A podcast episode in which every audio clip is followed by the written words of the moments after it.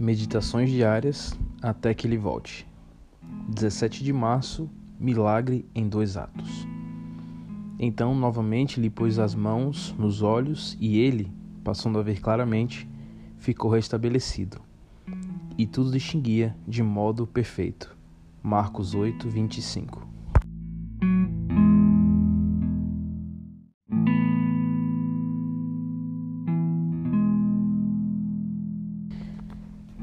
A cegueira era um verdadeiro flagelo na Palestina e nos demais países do Oriente Médio.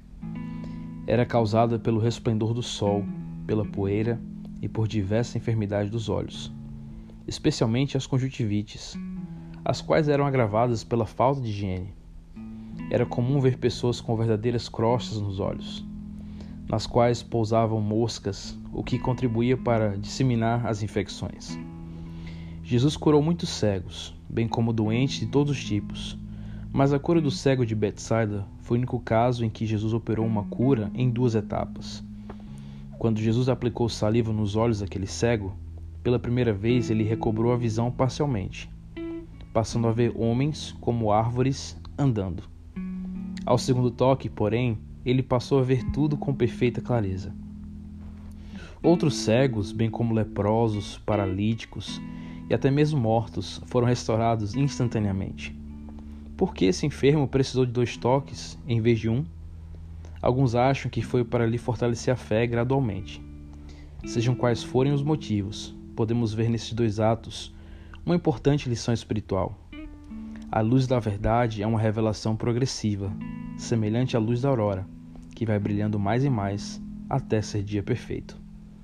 Embora a conversão possa ocorrer instantaneamente, como no caso de Zaqueu, também é verdade que devemos nos reconverter a Deus diariamente, sempre crescendo na graça e no conhecimento.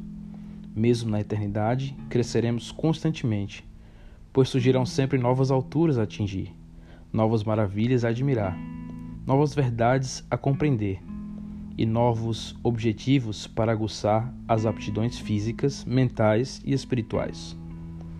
As pessoas que aceitam a salvação em Cristo começam sua carreira cristã vendo a vida como árvores, andando. Mas à medida que vão crescendo espiritualmente, sua visão vai, aos poucos, se expandindo e enxergando as pessoas, as doutrinas e o plano da salvação mais claramente. Olhamos confiantes para o futuro, para aquele glorioso dia em que veremos nosso Salvador face a face. Então, nossa visão espiritual será perfeita e conheceremos como também somos conhecidos. Que Deus te abençoe e tenha um bom dia.